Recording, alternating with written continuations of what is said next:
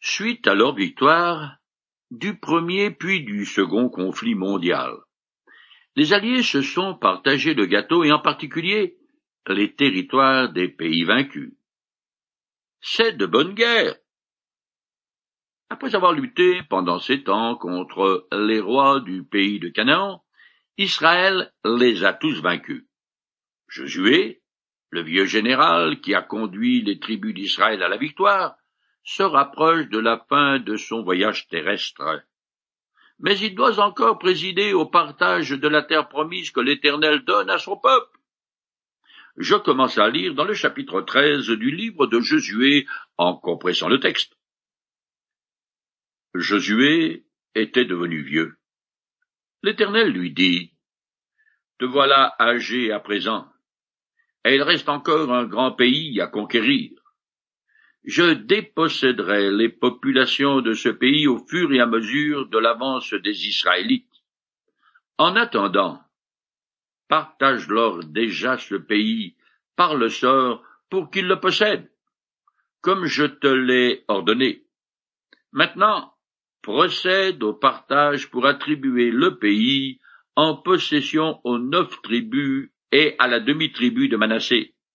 L'autre moitié de la tribu de Manassé et les tribus de Ruben et Gad ont déjà reçu leur patrimoine. Moïse, serviteur de l'Éternel, le leur a attribué à l'est du Jourdain. La conquête que les douze tribus devaient entreprendre ensemble est un succès, et Israël est installé dans son nouveau pays. Josué a bien rempli son rôle de commandant en chef des armées d'Israël. Maintenant, il va falloir partager le pays. Sa tâche sera administrative. Ce qui convient mieux que faire la guerre à un vieux soldat âgé de presque cent ans et fatigué par de longues campagnes militaires. Nous arrivons à un moment hautement significatif dans la vie de la jeune nation d'Israël. Après des siècles d'esclavage, des décennies dans le désert, et au moins sept ans de guerre, l'heure est enfin venue pour chaque famille de s'installer, construire sa maison, planter sa vigne et vivre en paix dans le pays de l'Éternel.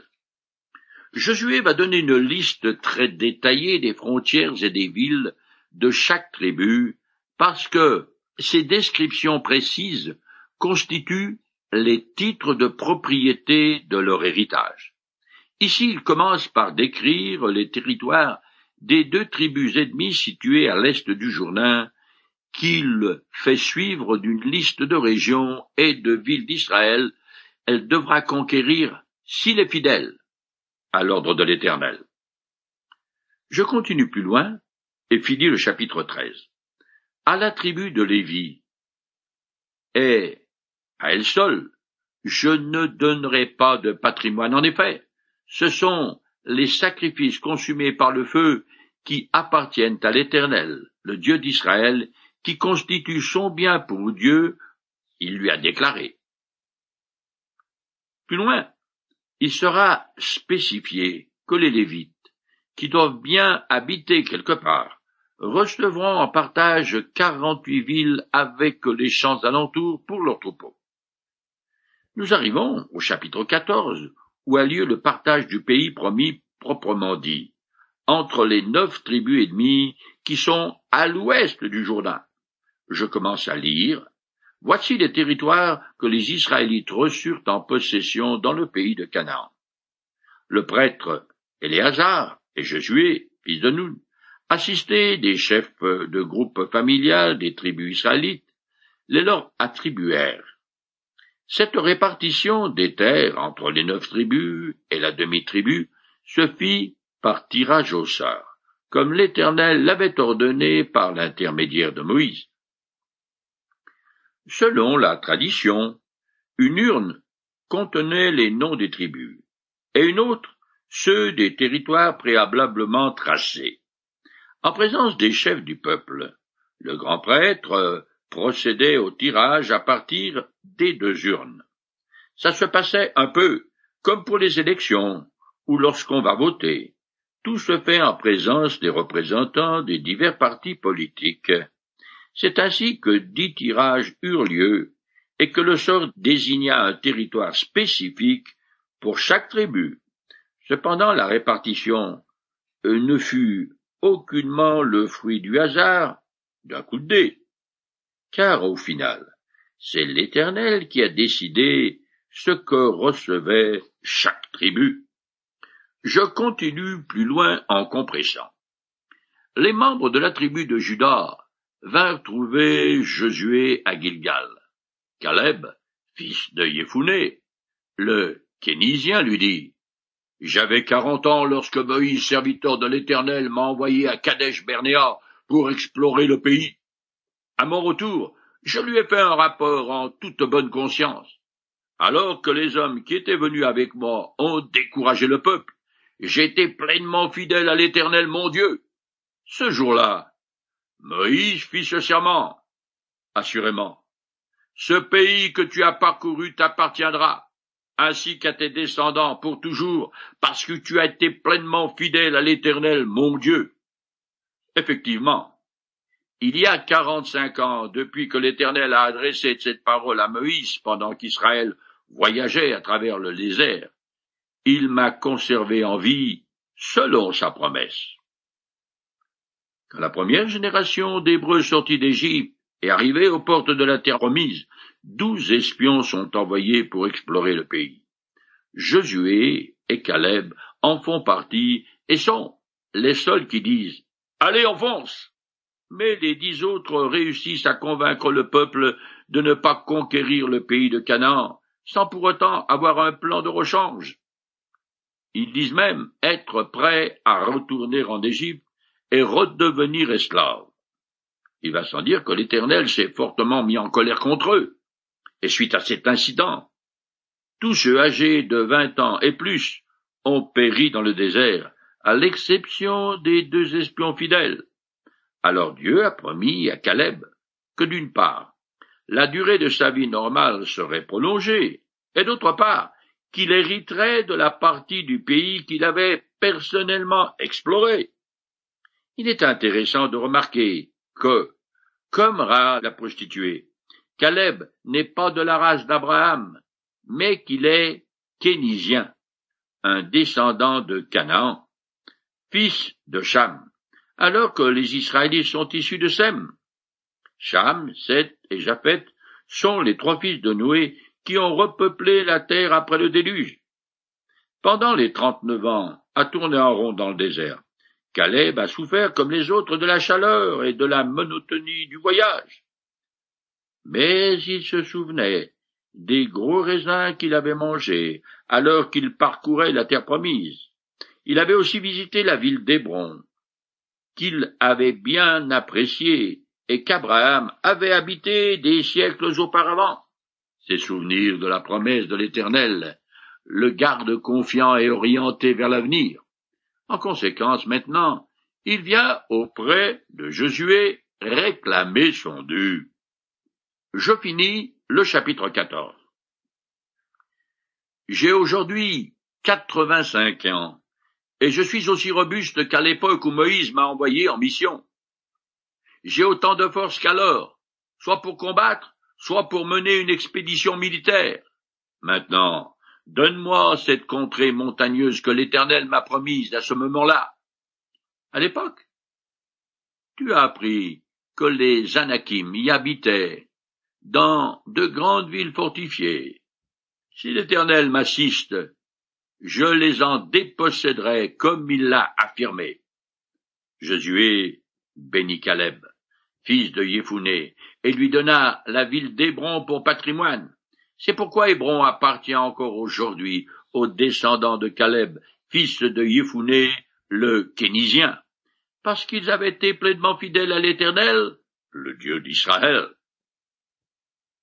Hébron est situé dans la montagne à une quinzaine de kilomètres au sud de Jérusalem.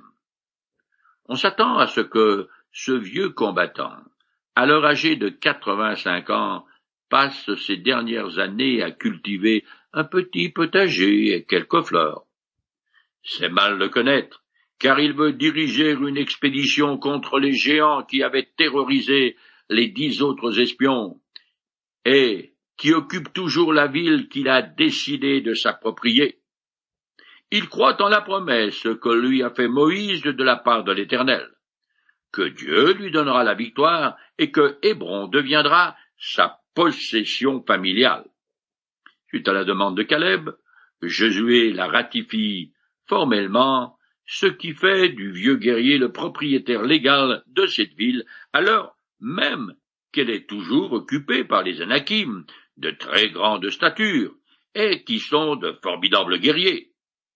Caleb donna l'assaut à Hébron, aidé par ses valeureux compatriotes, et en particulier son neveu.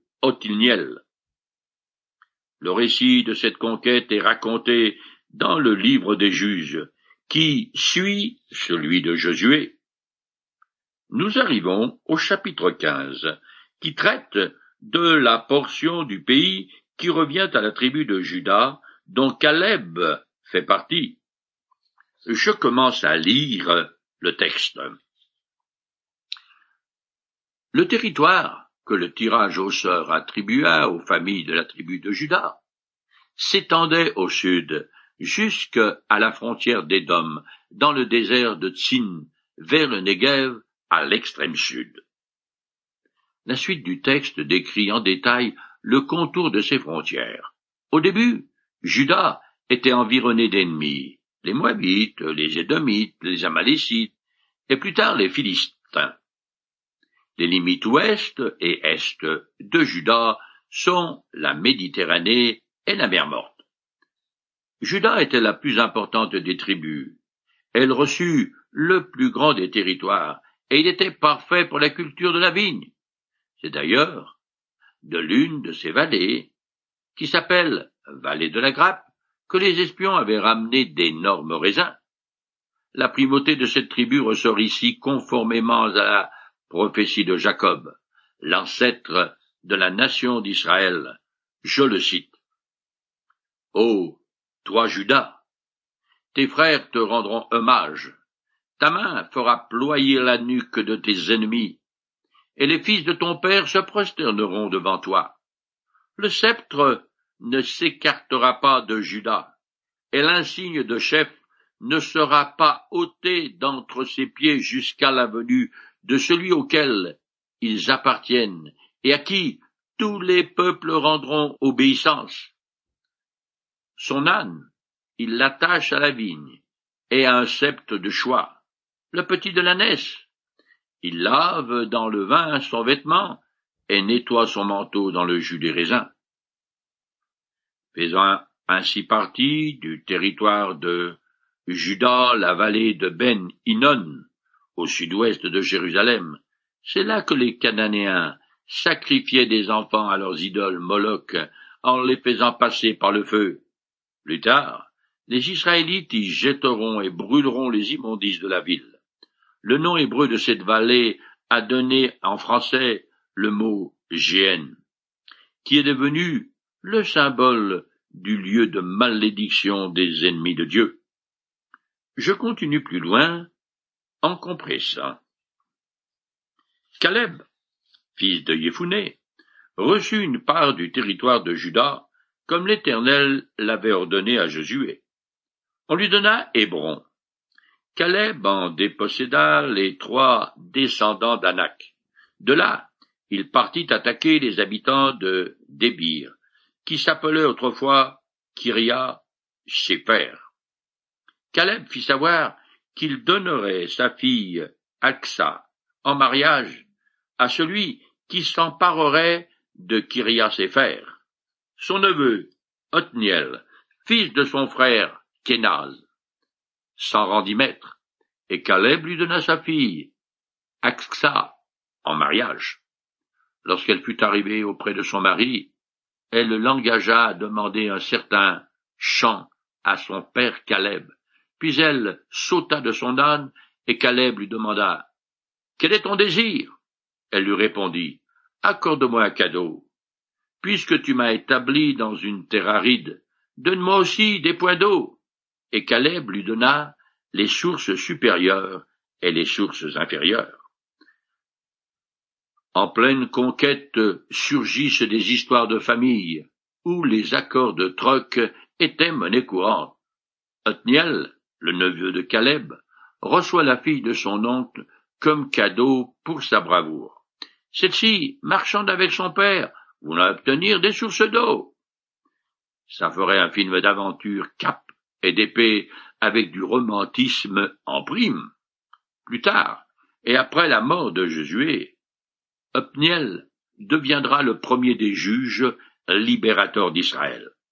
Le texte donne ensuite la liste des villes de Juda, elle est impressionnante, car il y en a plus d'une centaine sans compter les villages alentours. Cependant, le dernier verset du chapitre 15 laisse perplexe. Je le lis. Les descendants de Judas ne réussirent pas à déposséder les Yéboussiens qui habitaient à Jérusalem, de sorte qu'ils y vivent encore aujourd'hui avec les gens de Juda. On se pose la question. Cette cohabitation est-elle voulue ou forcée? Est-ce parce que les Israélites ne peuvent pas ou ne veulent pas déloger ces Yéboussiens? Comme ces derniers sont encerclés au milieu de la tribu de Juda, il n'est guère concevable qu'ils aient pu continuer à occuper Jérusalem sans l'accord des Israélites pour des raisons qui ne nous sont pas précisées. Il est probable que l'Éternel ne veut pas que les Yéboussiens soient exterminés pour le moment. Nous arrivons au chapitre 16, où il est question de l'héritage des dix tribus de Manassé et d'Éphraïm, fils de Joseph. Parce que Joseph, leur père ancestral, avait maintenu toute la famille de Jacob en vie lorsque, d'une famine de sept ans, le patriarche Jacob avait ordonné que ses deux fils héritent, comme leurs oncles.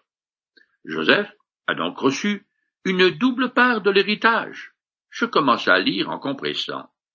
Les descendants de Joseph reçurent par tirage au sort un territoire dont la frontière commençait au Jourdain près de Jéricho, à l'est des sources qui alimentaient la ville pour aboutir à la mer Méditerranée.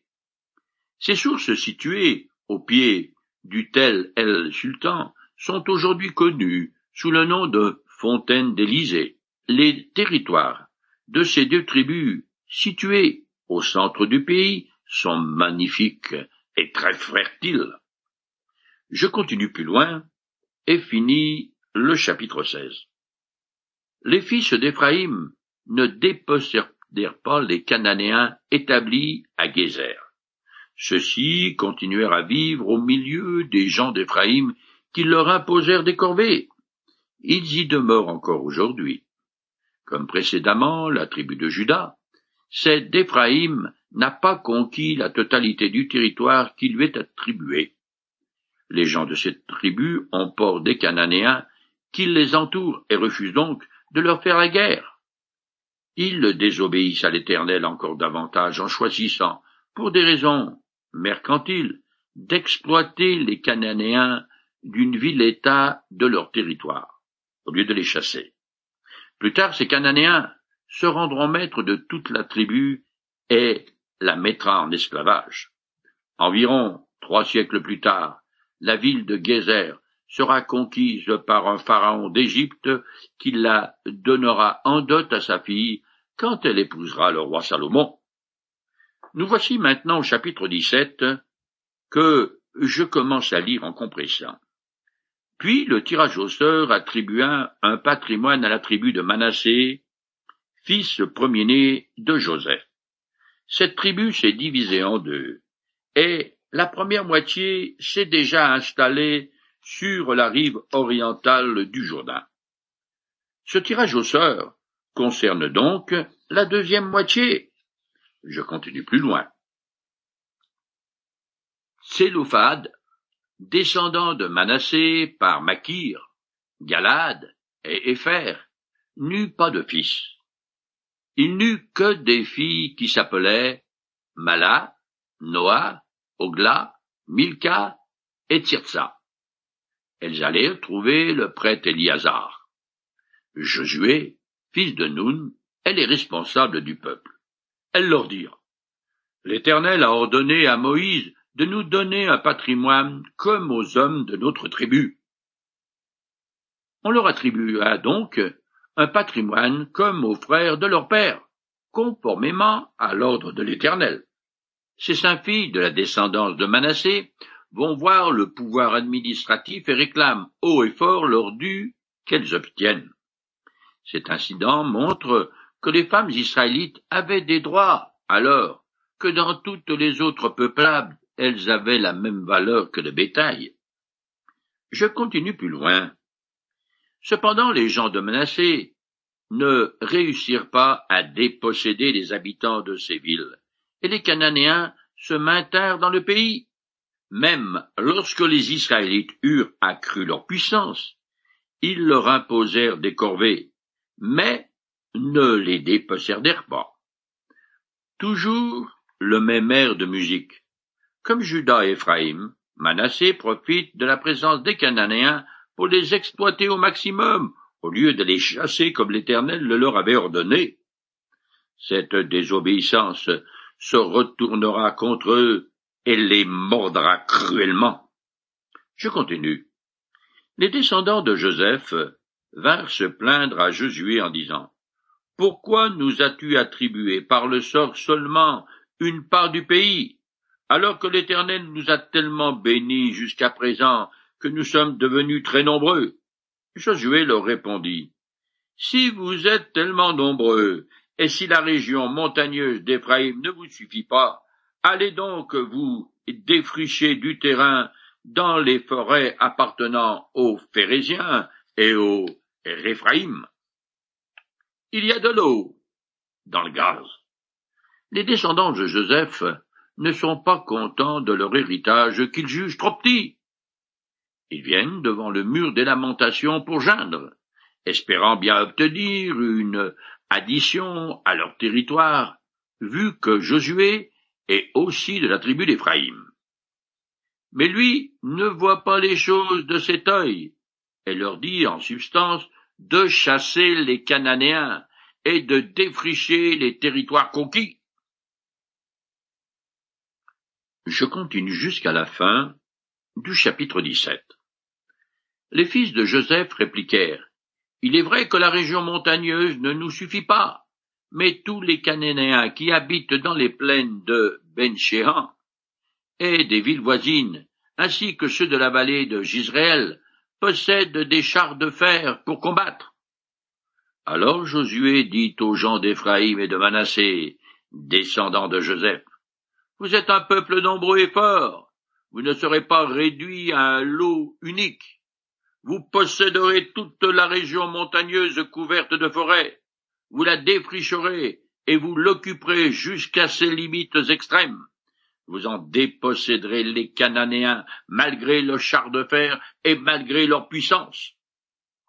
Ces chars de combat à deux roues étaient bardés de plaques de fer donnant un réel avantage en plaine. Pour cette raison, les Israélites se sont d'abord installés dans la montagne. Ils viennent donc voir Josué avec leurs excuses, mais lui ne l'entend toujours pas de cette oreille au lieu de leur donner un nouveau bout de territoire. Il leur dit encore une fois d'aller conquérir les territoires dont ils ont besoin. Ce n'est pas ce que les descendants de Joseph voulaient entendre.